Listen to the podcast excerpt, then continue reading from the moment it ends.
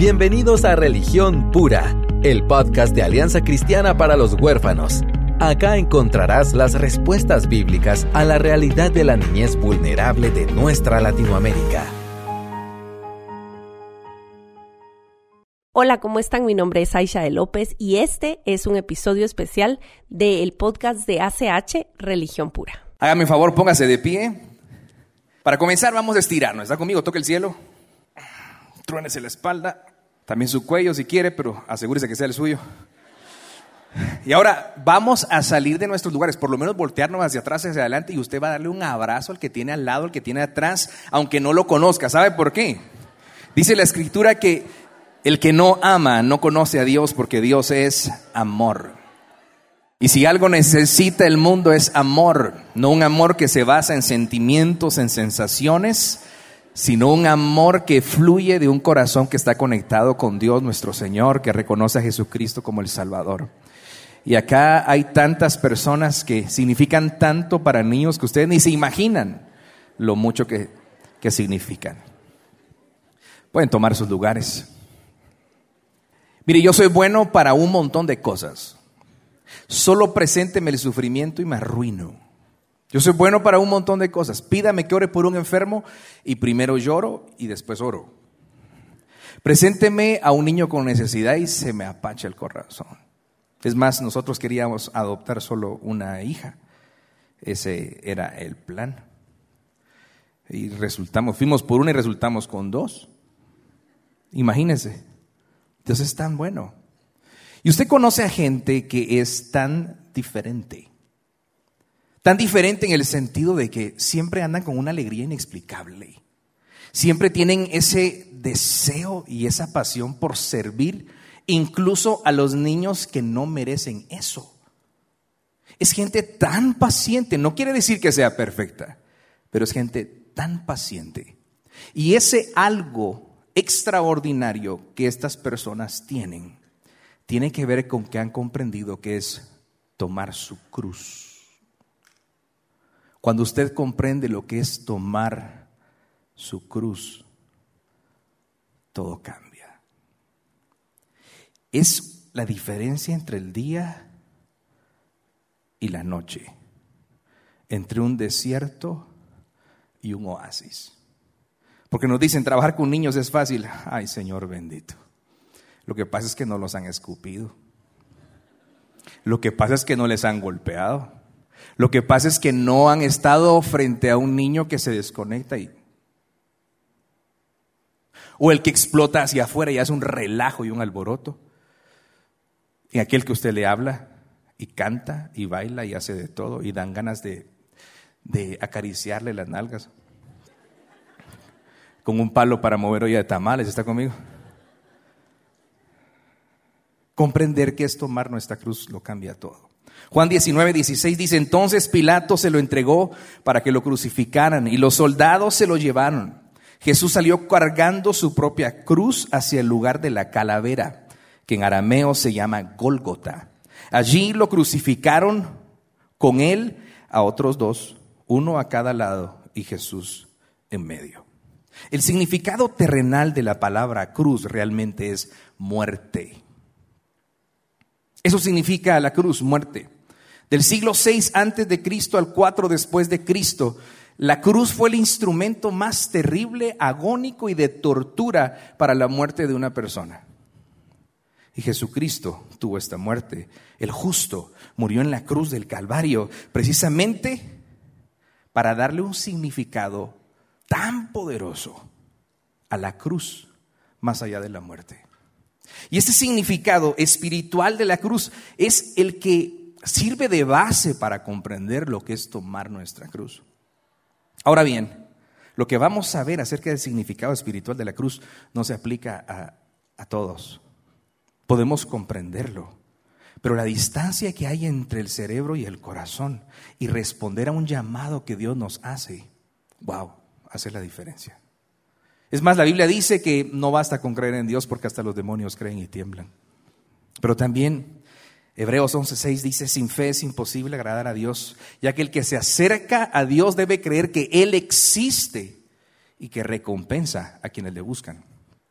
Y precisamente Juan 3:16, usted conoce ese pasaje y lo ha escuchado, porque tanto amó Dios al mundo, que dio a su Hijo unigénito para que todo aquel que en Él cree no se pierda, sino que tenga vida eterna. Así que lo que vamos a leer no basta con creer, porque durante todo el libro de Juan, de principio a fin, no aparece la palabra arrepentimiento. Pero el creer implica no solo creer en Dios, sino entender que yo necesito arrepentirme de mis pecados. Porque yo los veo acá, yo no puedo creer que aquí haya gente mala que alguna vez haya pecado. Yo los veo de verdad, y más con su gafetón y la cara, así bien peinaditos. Bueno, yo no me peiné hoy, pero ¿me explico no? Solo para sondear. ¿Cuántos acá reconocen que son pecadores? No levante su mano. Del lunes para acá, ¿cuántos cometieron un pecado? Quiero ver sus manos en alto. Wow. Santo Dios. Y nos quejamos de los niños, ¿verdad? Si la cruz fue muerte, pero oiga bien esto, pero nos da vida. La cruz fue muerte, pero nos da vida porque Jesús resucitó y es promesa de resurrección para que el que cree y se arrepiente de sus pecados. Pero no solo esto, la cruz fue castigo pero nos da paz. La cruz fue castigo, pero nos da paz, porque a través de esa muerte del justo, Dios que se vistió de carne y huesos, habitó en la tierra, tentado en todo, pero sin pecado, y que murió en la cruz del Calvario para aplacar la ira de Dios. Yo no sé cuántos acá han perdido el control al trabajar con sus niños, pero es bien fácil. Y nuestro Dios dice la Escritura que es un Dios santo, que es un Dios que es todo ternura, que es compasivo y dice, no me complace la muerte del malvado, más bien quiero que se arrepienta de su conducta y viva. Pero a la vez, nuestro Dios es santo y su santidad produce una ira hacia el pecado. Y no creemos que Dios pueda ser así. Pero cuando un juez justo dicta sentencia a un violador, la gente no lo critica y dice, qué malo, lo aplaude porque fue justo. Y cuando digo yo que la cruz fue castigo, pero nos da paz, es porque la muerte de Cristo aplacó la ira de Dios. Éramos enemigos de Él, nos reconcilió. La cruz fue odio, pero nos da amor. No es un amor que siente el novio hoy y mañana dice, fíjate que ya no, lo siento mucho, ya no, se acabó. No sos tú, soy yo. ¿Está conmigo? No, ese es un amor sacrificial. En esto conocemos lo que es el amor, dice la Escritura, en que cuando todavía éramos qué? Pecadores, Cristo Jesús murió por nosotros. Este amor sacrificial, sí, la cruz fue odio, pero nos da amor, un amor sacrificial. No solo esto, la cruz fue sufrimiento, pero nos da gloria, la promesa de la vida eterna. Por eso Pedro decía que los profetas habían anunciado la gracia reservada para nosotros.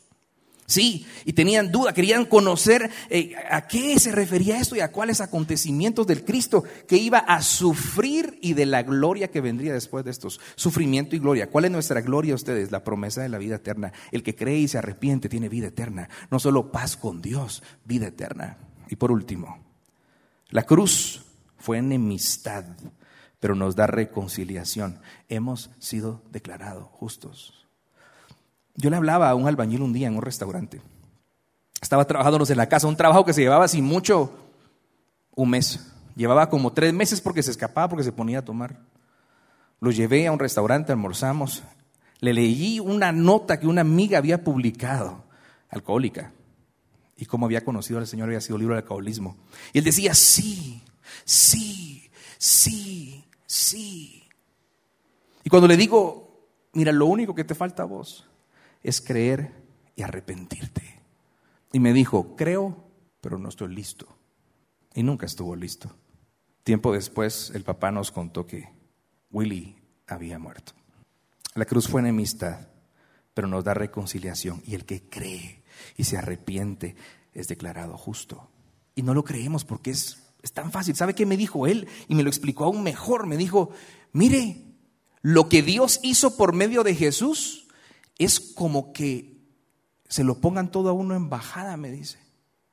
No basta con creer. Ahora, ¿qué significa tomar nuestra cruz? ¿Está conmigo? Porque esto va a ser la diferencia entre el día y la noche, entre un desierto y un oasis en su persona para la gente que usted sirve, para esos niños que usted sirve. Marcos 8:31 dice, luego comenzó a enseñarles, el Hijo del Hombre tiene que sufrir muchas cosas y ser rechazado por los ancianos, por los jefes de los sacerdotes y por los maestros de la ley. Es necesario que lo maten y que a los tres días resucite. Habló, habló de esto con toda claridad. Pedro lo llevó aparte y comenzó a reprenderlo, pero Jesús se dio la vuelta y miró a sus discípulos y reprendió a Pedro. Aléjate de mí, Satanás, le dijo, tú no piensas en las cosas de Dios, sino en las de los hombres. Entonces llamó a la multitud y a sus discípulos. Y oiga lo que dijo, si alguien quiere ser mi discípulo, les dijo, que se niegue a sí mismo, lleve su cruz y me siga. Porque el que quiera salvar su vida la perderá, pero el que pierda su vida por mi causa y por el Evangelio la salvará. Si alguien quiere ser mi discípulo, tomar la cruz es parte de llegar a ser el discípulo. ¿Está conmigo? Es precisamente eso. Dice, si alguien quiere ser mi discípulo, que se niegue a sí mismo, lleve su cruz y me siga. Y algunos ven la cruz como sufrimiento, sí, la cruz de estas niñas. La cruz, ay, estos niños, ay, estas tías. O la cruz, ay, y usted menciona todas las organizaciones con las que trabaja. Ay, este juez, o sea, sí está conmigo. Pero eso no es, no, no es la cruz, no es un sufrimiento. ¿Sabe qué es la cruz? ¿Qué representa? La cruz representa muerte. Usted tiene que morir a usted. Porque el que quiera salvar su vida la perderá, pero el que pierda su vida por mi causa y por el Evangelio la salvará. Si alguien quiere ser mi discípulo, le dijo que se niegue a sí mismo, lleve su cruz y me siga. Que se niegue a sí mismo es morir a nosotros, tomar nuestra cruz y seguirle. Si usted aún no conoce a Jesucristo como el Hijo de Dios que nos salva, que nos transforma, y ha visto innumerables testimonios de gente que ha creído y se ha arrepentido, yo le digo, venga Cristo, Él lo está llamando.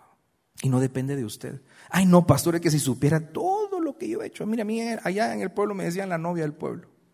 Si supiera todo lo que he hecho yo, pastor, Dios no me puede amar. Yo quiero decirle que la sangre de Cristo nos limpia de todo pecado. Y cuando usted conoce a Cristo y se convierte en un discípulo de Jesús, su vida es otro mundo. Porque ahora, ¿quién importa? Dios, Cristo su Espíritu Santo en nosotros que nos sella como propiedad. Tomar nuestra cruz significa morir a nosotros mismos para seguir a Cristo. Significa morir a nosotros mismos para amar a Dios con todo. Significa morir a nosotros mismos para amar a nuestro prójimo. Le recuerdo lo que leí. La cruz fue muerte, pero nos da vida. La cruz fue castigo, pero nos da paz. La cruz fue odio, pero nos da amor. La cruz fue sufrimiento, pero nos da gloria. La cruz fue enemistad, pero nos da reconciliación. Romanos capítulo 5 y versículo 1. Oiga esto.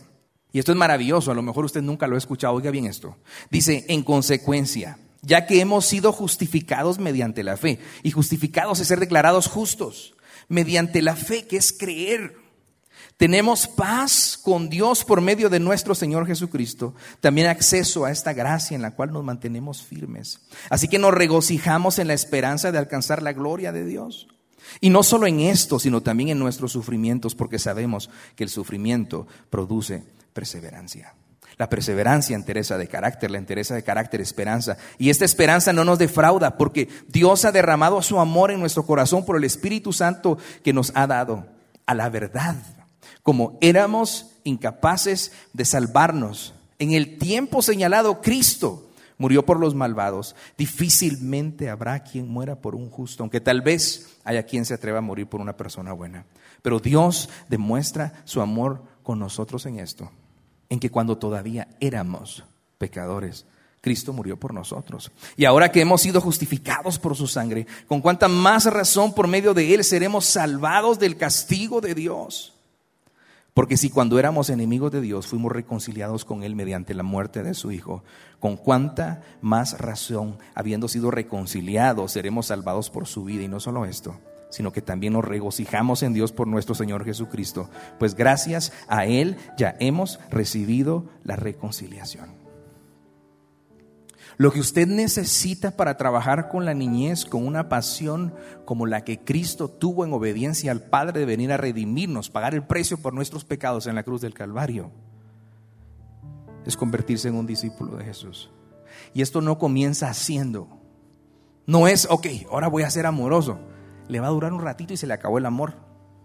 Ahora voy a ser perdonador, le va a durar un ratito y se le va a acabar. Esto comienza reconociendo mi incapacidad de amar, de perdonar, porque yo solo no puedo. ¿Está conmigo? ¿Qué necesitamos? Arrepentirnos de nuestros pecados, creer en Dios y al abrazar su gracia somos transformados. Hoy venía hablando con una de mis hijas en el carro. Y le digo, mi amor, mira, ¿qué fue lo más...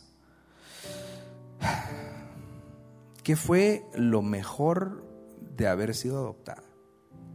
Y me dice, lo mejor fue tener familia. Lo primero que me dijo fue, lo mejor fue dejar el hogar. Tener familia y tener hermanos. ¿Y te llevas bien con ellos? Sí, aunque a veces son algo rabiosos, dice.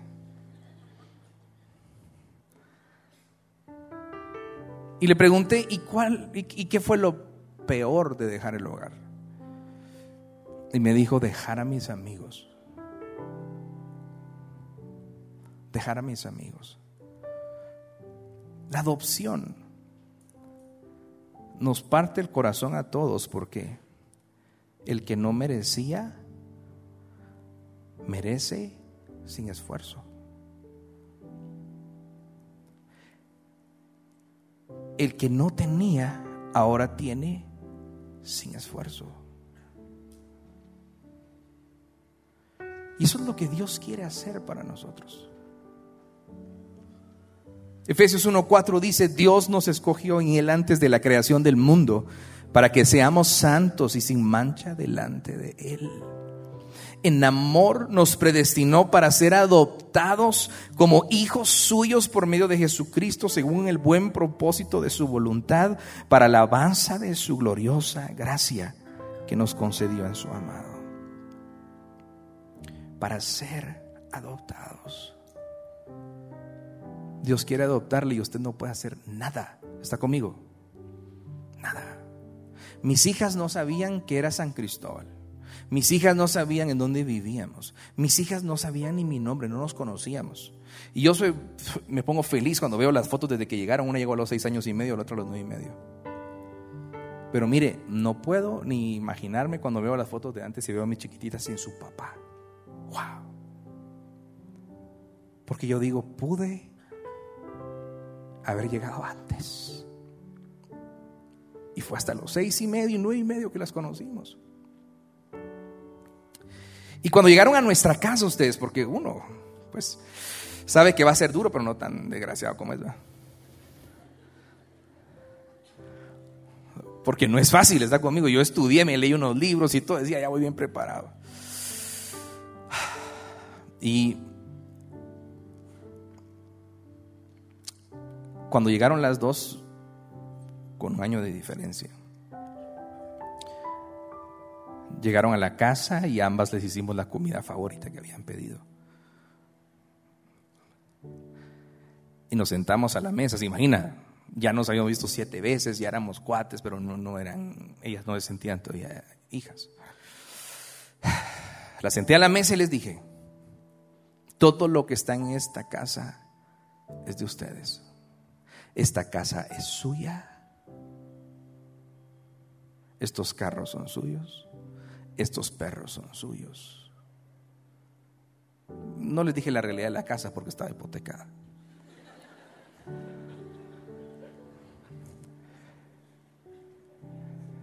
Y les pregunté, ¿de quién es esto? De nosotros. Y la segunda pregunta que les hice fue, ¿qué hicieron para venir hacer.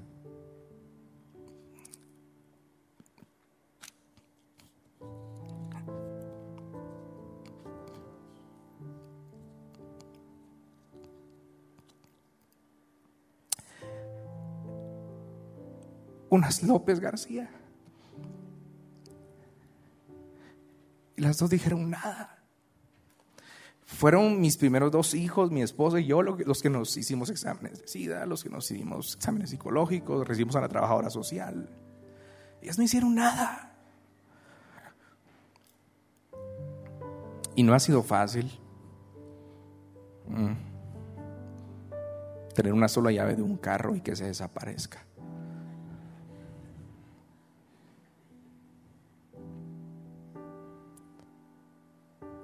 Y que diga que la tiró a la basura.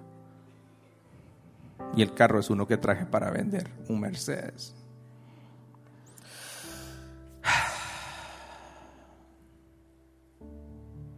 Pero ¿sabe qué? Ni eso le restó nuestro amor. Gracias a Dios apareció por ahí.